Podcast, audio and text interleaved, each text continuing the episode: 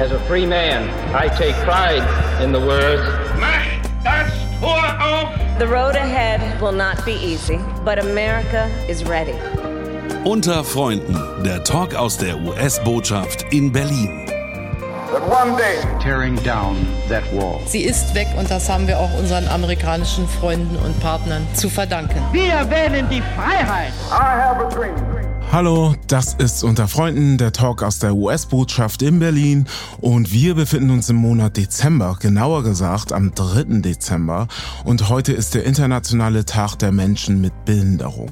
Wir wollen über Inklusion sprechen, wir wollen über unsere Gesellschaften sprechen, in den USA, aber auch in Deutschland und wollen darüber sprechen, wie wir Menschen mit Behinderung wahrnehmen, wie sehr wir inklusive Gesellschaften darstellen und auch sein wollen.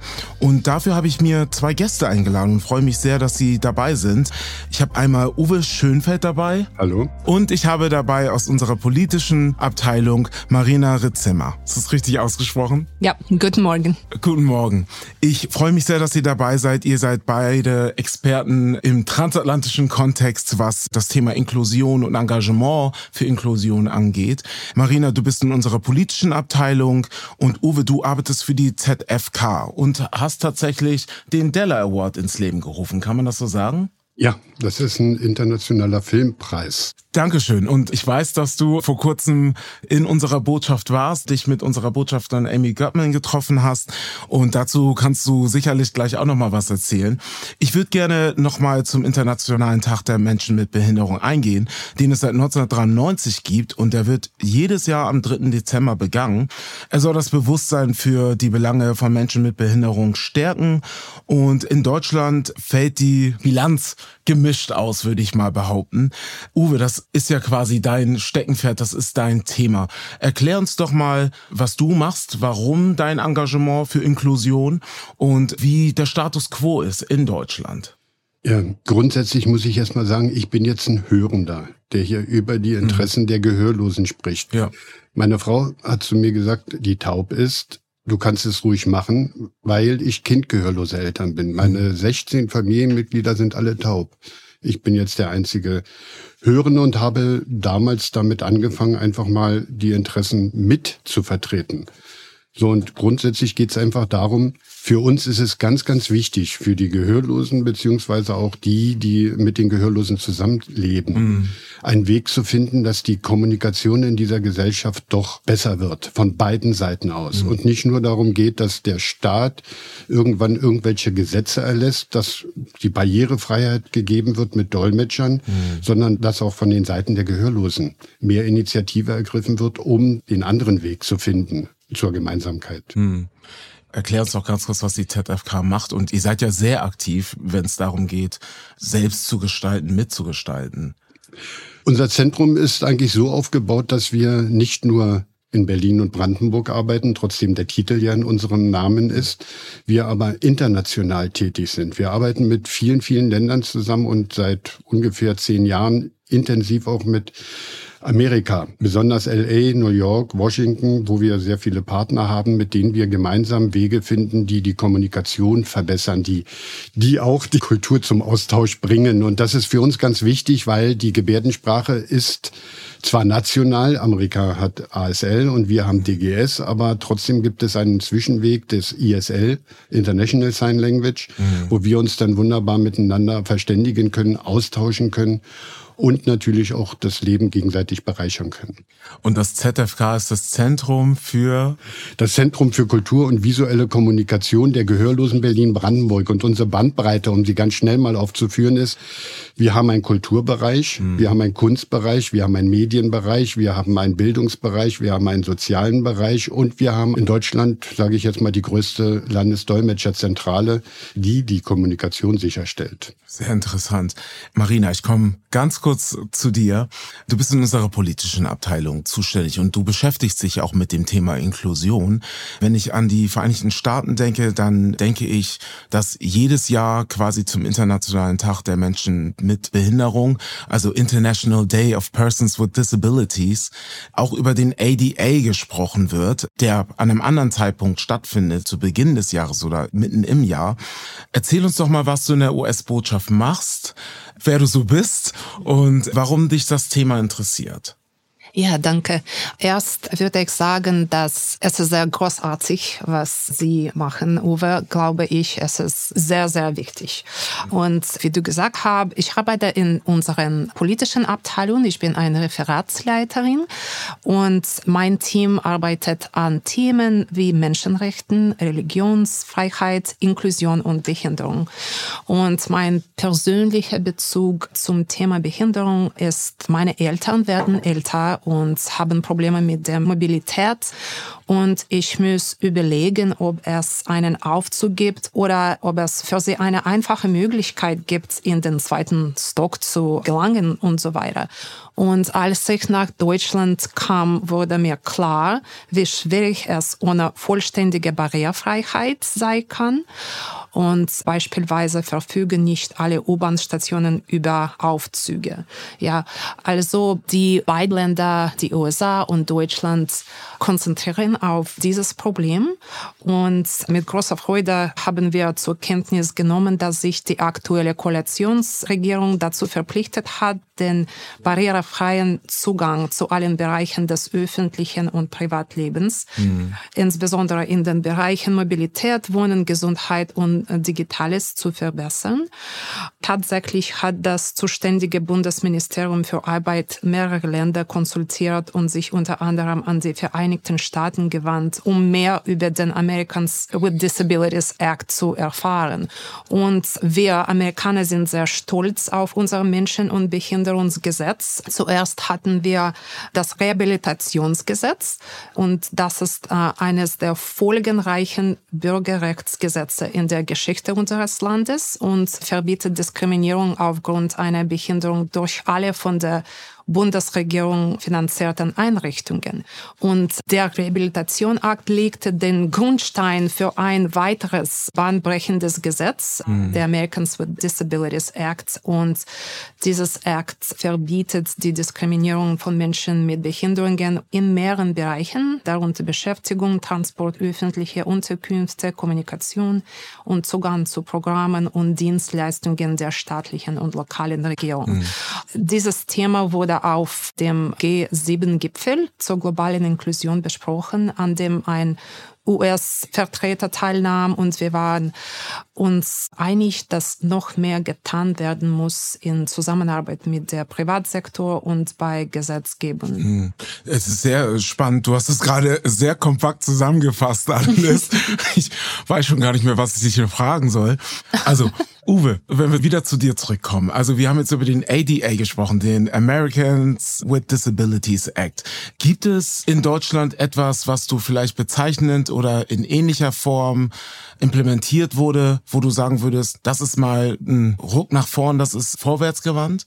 Ja, das wurde ja schon gesagt, Deutschland hat mehrere Gesetze auch zum Thema der mhm. Barrierefreiheit. Das große ja. Problem, was wir hier in Deutschland haben, die Gebärdensprache ist nur im Verwaltungsverfahren anerkannt. Und wir kämpfen darum, dass die Gehörlosen auch im politischen Bereich ja. einen Anspruch auf Gebärdensprachdolmetscher haben, dass sie auch im kulturellen Bereich oder gesellschaftlichen Bereich eine Anerkennung haben. Mhm. Ich nenne mal nur mal ein paar Beispiele. Trotzdem es die Gesetze gibt, werden Ausstellungen zum Beispiel fertiggestellt und wenn ein Gehörloser kommt, ja, hat er nichts davon. Dann sieht er irgendwelche Audios, Guides, mit denen kann er nichts anfangen mhm. und ansonsten sind die Informationen dann auch sehr dürftig. Aber ja Kultur ist eins, Teilhabe zum Beispiel an kulturellen Veranstaltungen ist auch sehr schwierig. Ich weiß, dass wir nicht alles mit einmal brechen können. Mhm. Aber unser Ziel ist es, hier eine Lösung zu finden und zu erarbeiten, ja.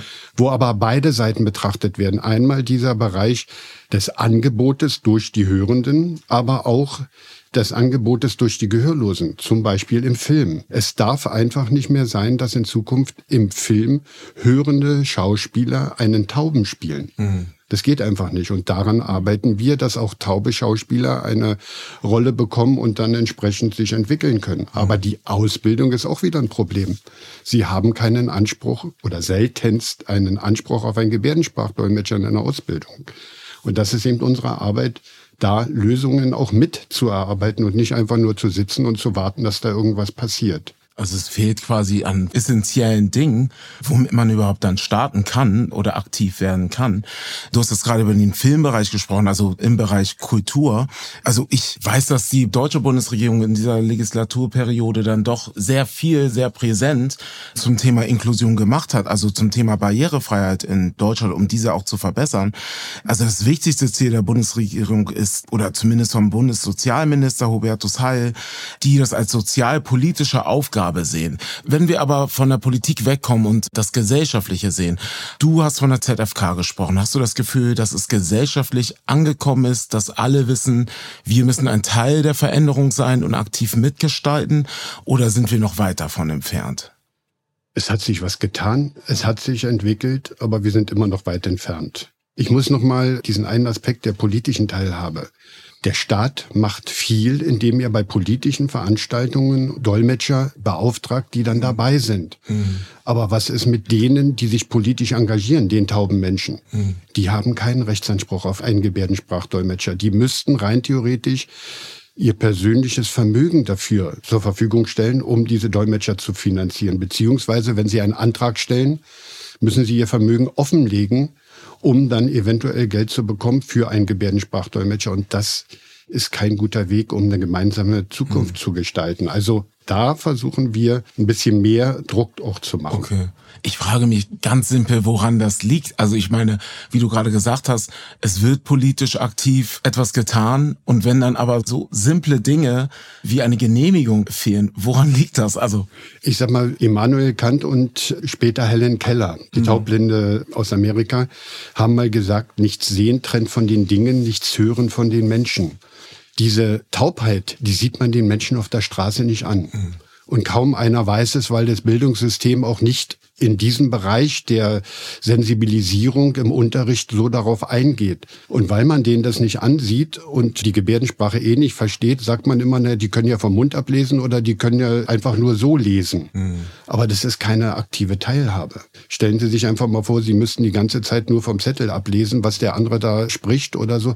Wie wollen Sie mit ihm dann kommunizieren, weil Sie die Gebärdensprache haben? Also hier ist noch ein bisschen mehr Bewusstsein schaffen notwendig. Und das glauben wir, geht über die Medien eigentlich am effektivsten, indem im Fernsehen mehr Gebärdensprache reinkommt, in der Kultur, in der Kunst. Mhm. Und erst dann, wenn man in der Gesellschaft mit drin ist und das versteht, dann kann man auch mitreden. Mhm. Solange man da ausgeschlossen ist, ist ein Mitreden auch schwer. Ja. Oder mitgebärden. Okay. Also wir sind noch davon entfernt, ein vollumfängliches Bewusstsein dafür zu haben, dass das überall stattfinden muss. Entscheidend ist, ich mache den Personen, den Leuten auf der Straße keinen Vorwurf, mhm. sondern dem Bildungssystem. Die müssen sich darum kümmern, dass in jeder normalen Schule auch dieser Bereich, so wie Religion unterrichtet wird oder andere gesellschaftliche Inhalte, auch der Bereich wie gehe ich mit Menschen mit Behinderung um? Wie kommuniziere ich mit ihnen?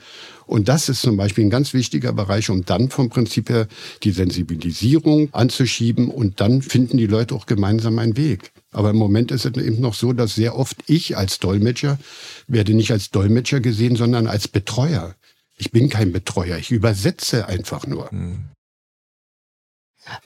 Wenn ich darf, möchte ich ein paar Fragen stellen. Ja, die erste ist, ich stimme zu, dass die Bildungssysteme sehr wichtig ist.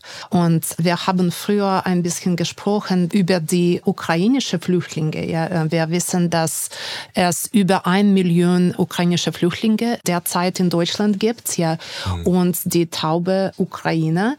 Wie schwierig ist es für Sie? Und meine zweite Frage ist, wie beurteilen Sie die Auswirkungen Auswirkungen künstlicher Intelligenz auf Menschen mit Behinderungen?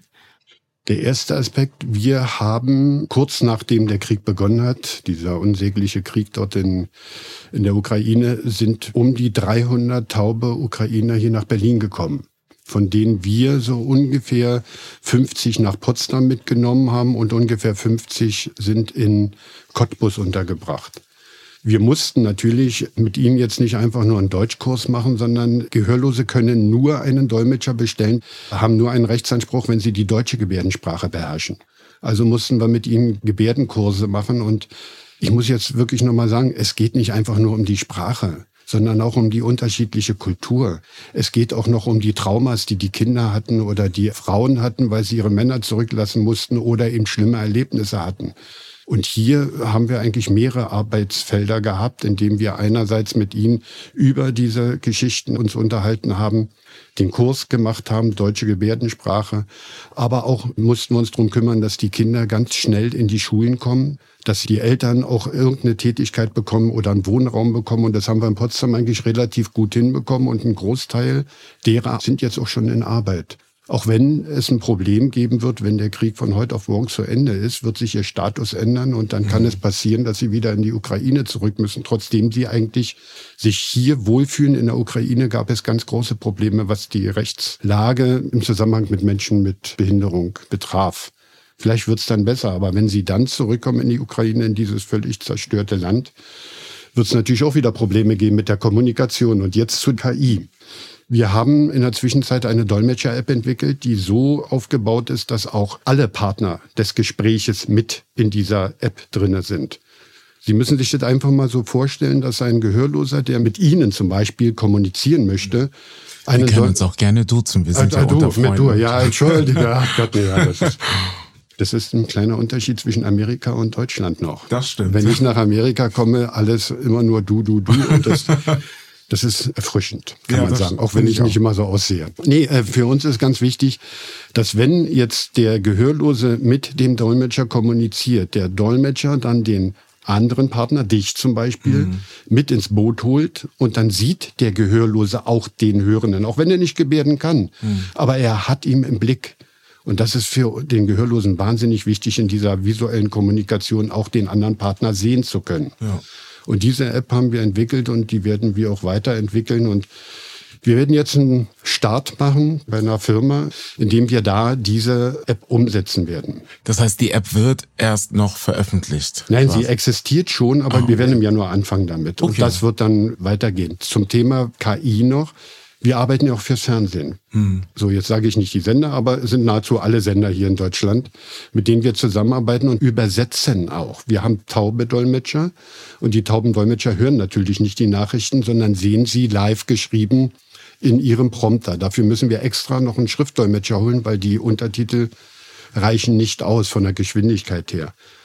Dafür haben wir jetzt aber zusätzlich eine KI da, die wir zurzeit testen, damit dieser Schriftdolmetscher wegfällt und der Gehörlose dann vom Prinzip her sofort mhm. über diese KI dann übersetzen kann. Und das liegt momentan so bei 95 Prozent. Das können wir noch nicht fürs Fernsehen einsetzen, aber für bestimmte andere Bereiche. Und das erleichtert natürlich auch die Kommunikation. Hm, ja, ich finde, das klingt fantastisch. Also wenn wir darüber sprechen, dass Menschen aktiv mitgestalten und mitmachen, dann finde ich es eine App eine geniale Idee. Wie ist denn die Idee aufgekommen? Also eine App zu machen? Es ist eigentlich eine ganz äh, pragmatische Lösung gewesen. Wir haben immer weniger Dolmetscher, immer mehr Gehörlose, die immer mehr nach Kommunikation schreien. Und durch die wenigen Dolmetscher haben wir natürlich ein Problem der Koordination zum Arzt, zur Arbeitsagentur, zur Rentenversicherung oder wie auch immer, wo ein Rechtsanspruch besteht. Und jetzt machen wir es so, dass in der Testphase die Gehörlosen, wenn sie vor Ort sind, einfach die App drücken und dann haben sie den Dolmetscher in der Hosentasche praktisch. Und das funktioniert eigentlich sehr, sehr gut. Ja. Nur in bestimmten Räumen. Ich sag mal, hier wäre es vielleicht jetzt gerade ein Problem wegen dem Empfang. Aber ansonsten funktioniert es sehr gut. Ich will aber noch einen Aspekt benennen. Avatare. Es ist in letzter Zeit so hochgekommen, dass man immer mehr versucht, Avatare auch einzusetzen. Also gebärdensprachkompetente Avatare. Als Informationsquelle okay, so wie sie es vom Flughafen her kennen, mhm. aber nicht als Dolmetscher. Das wird noch viele, viele Jahre dauern. Also da wird vorläufig noch nichts passieren, weil die Sprache der Gebärdensprache nicht nur einfach das Bewegen der Hände ist, sondern der ganze Körper damit. Gestik, Mimik, Kopfbewegung und so weiter, das spielt alles eine Rolle. Und das ist für einen Übersetzungsprozess zurzeit noch nicht ausreichend, aber ich meine, irgendwann wird's geben. Hm, sehr interessant. Wenn wir von Avataren und Apps einmal wegkommen, also vom Digitalen und zurück ins reale Leben gehen, wie ist das gesellschaftliche Bild? Also Marina, ich würde dich gerne fragen, du hast zu Beginn gesagt, du bist hier in Deutschland angekommen und hast natürlich in deiner Arbeit sofort damit angefangen, die Wahrnehmung in Deutschland und in den Vereinigten Staaten wahrscheinlich miteinander auch zu vergleichen. Was fällt dir auf vom gesellschaftlichen Bild in den USA, wenn es um Inklusion geht, vielleicht auch im Vergleich zu Deutschland? Ja, weil ich in Deutschland nur seit drei Monaten bin, glaube ich, bin ich keine Expertin. Aber ja, ich habe beobachtet, dass Barrierefreiheit ist ein Problem. Ich glaube, in den USA gibt es mehrere Möglichkeiten, um diese Probleme zu vermeiden. Mhm. Ja. Aber ich möchte fragen, ich glaube, wir alle einverstanden sind, dass Menschen mit Behinderungen sollten in die Diskussion darüber umfassend einbezogen werden. Ja. Und jeder kann jederzeit eine Behinderung entwickeln. Wie ist es in Deutschland gesellschaftsweise? Sind die Leute mit Behinderungen in diese Diskussionen mit der Regierung einbezogen oder haben sie keine Stimme, um die Gesetze zu entwickeln und so weiter? Nee, grundsätzlich hat sich schon viel geändert. Insofern, dass die Regierung für im Parlament oder auch in, im Landtag der jeweiligen Bundesländer Gebärdensprachdolmetscher einsetzen, damit auch Gehörlose dann erstmal mitbekommen, was da läuft. Mhm. Aber ich sag mal so, das ist eine Ebene, die schon zu hoch eigentlich ist. Ja. Weil in der Basis die Kommunikation nach wie vor fehlt. Und um mir ein Bild über mein Land oder meine Gesellschaft machen zu können, muss ich natürlich auch an der Basis mitarbeiten können. Also auch wie ist das Alltagsleben? Ja, wie ist das Alltagsleben? Wie ist die Teil, was wir vorhin sagten, kulturelle Teilhabe, gesellschaftliche Teilhabe, Volksfeste, Museen und so mhm. weiter. Und nur dann, wenn ich da aktiv mitmachen kann, dort aktiv Informationen unterhalte, dort aktiv mit Gebär, also mitsprechen kann, kann ich die nächsthöhere Stufe. Bloß wir können jetzt nicht so lange warten und sagen, wenn da unten nichts ist, brauchen wir da oben nichts. Das nicht. Aber das aktive Mitgestalten ist nach wie vor ein großes Problem, wenn ein Gehörloser eine politische Laufbahn einschlagen will hatte ich schon gesagt, hat er ganz große Probleme, was die Kommunikationshelfer betrifft, also die Dolmetscher. Wer finanziert die? Und hier hat er keinen Rechtsanspruch. Und deswegen ist das Mitgestalten wahnsinnig schwierig. Ja. Zurzeit noch. Wie ist das denn, also wenn wir von der Politik wegkommen und wenn jemand, der gehandicapt ist, also mit einer Behinderung durchs Leben geht, einen ganz normalen Job, wie ist die Gesetzeslage? Hat man dann den Anspruch? Ich muss jetzt leider gestehen, wie es in Amerika ist, weiß ich nicht. Aber hier hat er einen Rechtsanspruch und dafür gibt es eben das Sozialgesetzbuch oder die Sozialgesetzbücher, in der eindeutig geregelt ist, dass ein gehörloser Mensch Anspruch auf eine Arbeitsassistenz hat. Mhm. Entsprechend seines Berufes, wofür er sie braucht mit mehr Stunden oder weniger Stunden. Das wird vorher geprüft und dann kriegt er auch seinen Dolmetscher und kann den in seinem Berufsleben einsetzen, damit die Kommunikation zwischen den Kollegen funktioniert. Mhm. Das, was ich bemängel, ist eigentlich, es ist immer noch unter dem Aspekt des Behinderten. Mhm. Er muss den Bedarf melden. Mhm. Wenn aber jetzt ein hörender Kollege den Bedarf hat, was macht der? Der kann sich keinen Dolmetscher rufen. Er muss zu dem Gehörlosen gehen, bestell mal deinen Dolmetscher und das Kontingent läuft bei dem Gehörlosen aus. Wissen Sie, und mhm. Inklusion bedeutet doch, wenn der Chef sagt, naja, äh, komm, wollen wir uns doch mal unterhalten, dein Kontingent wird dir schon für deine Arbeit, für deine Situation, wie du sie brauchst.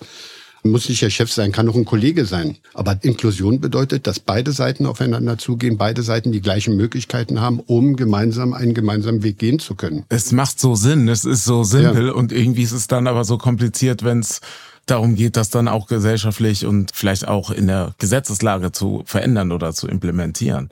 Ja, die Gesetze legen einfach vor, ein Mensch, der behindert ist, kann einen Antrag stellen und so weiter. Wer mhm. nicht behindert ist, kann natürlich keinen Antrag Kein stellen. Antrag, ja.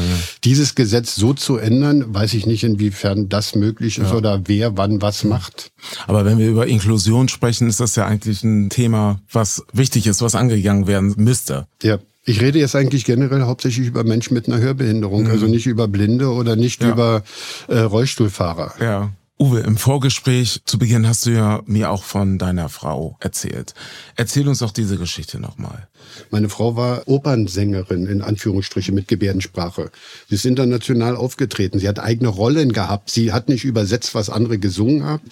Ihr Honorar ist flöten gegangen, nur für die Kosten für die Gebärdensprachdolmetscher. Aber sie hat es gemacht, weil sie es toll fand. Aber verstehen Sie, keine der Einrichtungen hat gesagt, wir übernehmen mal die Kosten für Gebärdensprachdolmetscher. Und das hat sich bis heute nicht grundlegend geändert.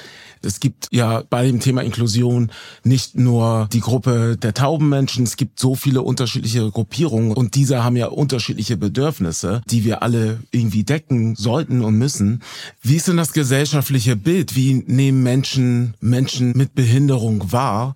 Ihr habt beide gesagt, in den USA wie auch in Deutschland, dass die Akzeptanz, die Anerkennung definitiv vorhanden ist. Wenn wir jetzt zurückgehen in das Politische, uns Bildung anschauen, Gesetzeslage, das Thema Digitalisierung haben wir auch besprochen, wenn wir jetzt über Apps und Avatare sprechen. Ich denke an das Thema Diversity und Inclusion, also Diversität und Inklusion. Finden da Menschen mit Behinderung zufriedenstellend statt oder ist es immer noch zu breit gefächert und man spricht dann vielleicht von Menschen anderer kultureller Backgrounds oder sexueller Orientierung? Wie ist da deine Wahrnehmung in der Balance? An Uwe noch einmal. Ich würde es mal so sagen, da wir hier sitzen und darüber reden, hm. besteht noch ein hoher Bedarf. Ja, das stimmt. Schön wäre es natürlich, wenn wir überhaupt nicht über dieses Thema reden müssten, Menschen mit Behinderung, sondern einfach nur Diversität, die jetzt mhm. existiert oder ähnliches.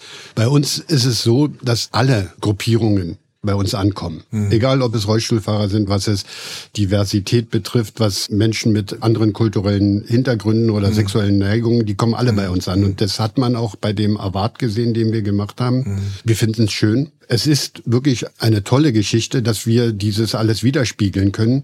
Und mhm. wir fördern das auch. Dafür gibt es ja auch den Gunter Trube Preis. Der ist mal früher in Amerika vor vielen, vielen Jahren als Miss Amerika gewählt worden. Und er war ein Kämpfer dafür, dass er gesagt hat, ich will, dass alle Menschen gleich sind. Mhm. Und ich will, dass alle Menschen gefördert werden können. Egal, ob sie arm, ob sie reich sind, ob sie behindert sind oder nicht behindert. Mhm. Ihm war das völlig egal, dass man ihn als Behinderten angesehen hat, sondern als Mensch wollte er gesehen werden. Und das versuchen wir umzusetzen, indem wir diesen Weg auch gehen und nicht hervorheben, wir sind ein Behindertenverein und kämpfen für die Behinderten, sondern wir sind eine Organisation, die für alles da ist. Sehr schön gesagt, Uwe. Marina, ich will auch noch mal zu dir kommen. Du bist etwas zu kurz gekommen heute. Wie sieht dein Alltag aus, wenn du an diesen Themen arbeitest? Ich glaube, es ist ein sehr wichtiges Thema für die Botschaft und für die USA. Und wir beobachten immer, wie unsere Partner machen und vergleichen, wir uns das machen, welchen Rat können wir geben oder welche Initiativen können wir zusammen machen. Und vielleicht wissen Sie, dass die amerikanische Außenministerium veröffentlicht sogenannte Human Rights Report. Mhm. Und dieses Thema ist in diesem Report beschrieben. Mhm. Und wir möchten immer objektiv sein und immer unterschritten, wenn unser Partner etwas gut gemacht haben mhm. oder wenn sie einige Probleme äh, noch haben und sie entlösen müssen. Also in ständiger ja. Kommunikation in diesem bilateralen ja, genau. Verhältnis. Wir sind eigentlich auch schon am Ende angekommen. Ich bedanke mich einmal für das Gespräch. Das war sehr spannend zu hören. Ich glaube, da ist noch so viel Raum für uns alle zu lernen, besser zu werden und auch teilzunehmen in dieser Debatte. Wir haben noch unsere Ausgangsfrage, die lautet, was bedeutet dir die deutsch-amerikanische Freundschaft? Da wir uns im Internationalen Tag der Menschen mit Behinderung befinden, würde ich gerne noch einen Kontext zu eurer Arbeit schaffen, wie das in eurem Alltag aussieht und wie vielleicht die deutsch-amerikanische Freundschaft, das Verhältnis dazu steht. Äh, ich fange wieder bei dir an, Uwe. Ich weiß nicht, ich bin ein Ostkind und für mich stand viele, viele Jahre deutsch-amerikanische Freundschaft überhaupt nicht auf der Fahne. Mhm. Ich bin im Osten aufgewachsen und da gab es nur die deutsch-sowjetische Freundschaft, hieß ja. es früher. Nach dem Mauerfall, wir sind ja vor der Mauer nach dem Westen, nach dem Mauerfall hat sich das langsam entwickelt, indem wir uns erstmal mit der Welt draußen in Verbindung gesetzt haben. Der große Vorteil ist natürlich die Smartphones, die existieren, mhm. Videotelefonie. Mhm. Und so haben wir angefangen, auch weil andere auf uns zugekommen sind, insbesondere aus Amerika, aus LA, aus Washington, aus New York, dass wir Kontakt damals zu ihnen aufgenommen haben. Und ich muss ehrlich sagen, das soll jetzt nicht falsch klingen, aber diese Herzlichkeit ist am Anfang bei mir so ein bisschen aufgestoßen. Aber im Laufe der Zeit habe ich es verstanden und im Laufe der Zeit hat es sich so entwickelt, dass wir jetzt wirklich täglich miteinander, also fast täglich miteinander kommunizieren und uns unterhalten, wie können wir die Situation verbessern, wie können wir neue Projekte anstoßen, Filme machen, Kultur zum Beispiel. Und diese Art der Kommunikation fehlte mir eigentlich hier in Deutschland, nicht in Deutschland als solches, sondern auch mit den anderen Ländern. Also da war es irgendwie anders. Und meine Frau fliegt nach Denver, um an einem Film mitzumachen. Und ich fliege dann eine Woche später nach New York, wo sie dann auch hinkommt. Also es ist schon intensiv geworden. Mhm. Und das wirklich hängt auch mit dieser Mentalität zusammen. Sagen wir mal so, den großen Unterschied, dieser Patriotismus, den ich immer wieder erlebe in Amerika, der fehlt mir hier ein bisschen, hier in Deutschland. Also zumindest der in dieser gehörlosen Welt, in dieser gehörlosen Community. Danke dir, Uwe. Marina, was bedeutet dir die deutsch-amerikanische Freundschaft? Ich glaube, was Uwe gesagt hat, ist sehr toll. Ich habe mhm. wenig hinzufügen. Und ich bin auch im Osten gewachsen, in der ehemaligen Sowjetunion. So, mhm. ich habe ganz andere Lebenserfahrung, ja, bevor ich nach Amerika emigriert bin. Mhm. Ich glaube, dass die Beziehungen zwischen den USA und Deutschland sind eine der wichtigsten bilateralen Beziehungen der Welt und zusammen wir können sehr viel tun, um so viele Ziele zu erreichen. Und das freue mich auf. Danke dir, Marina. Und ich gebe dir absolut recht. In diesen bilateralen Beziehungen, in dieser transatlantischen Freundschaft können wir gemeinsam ziemlich viel schaffen und auch alle inkludieren, wenn wir über das Thema Inklusion sprechen. Und das war unter Freunden zum Internationalen Tag der Menschen mit Behinderung. Und wir hören uns im Januar wieder. Unter Freunden, der Talk aus der US-Botschaft in Berlin. It's one small step for man. I have a dream.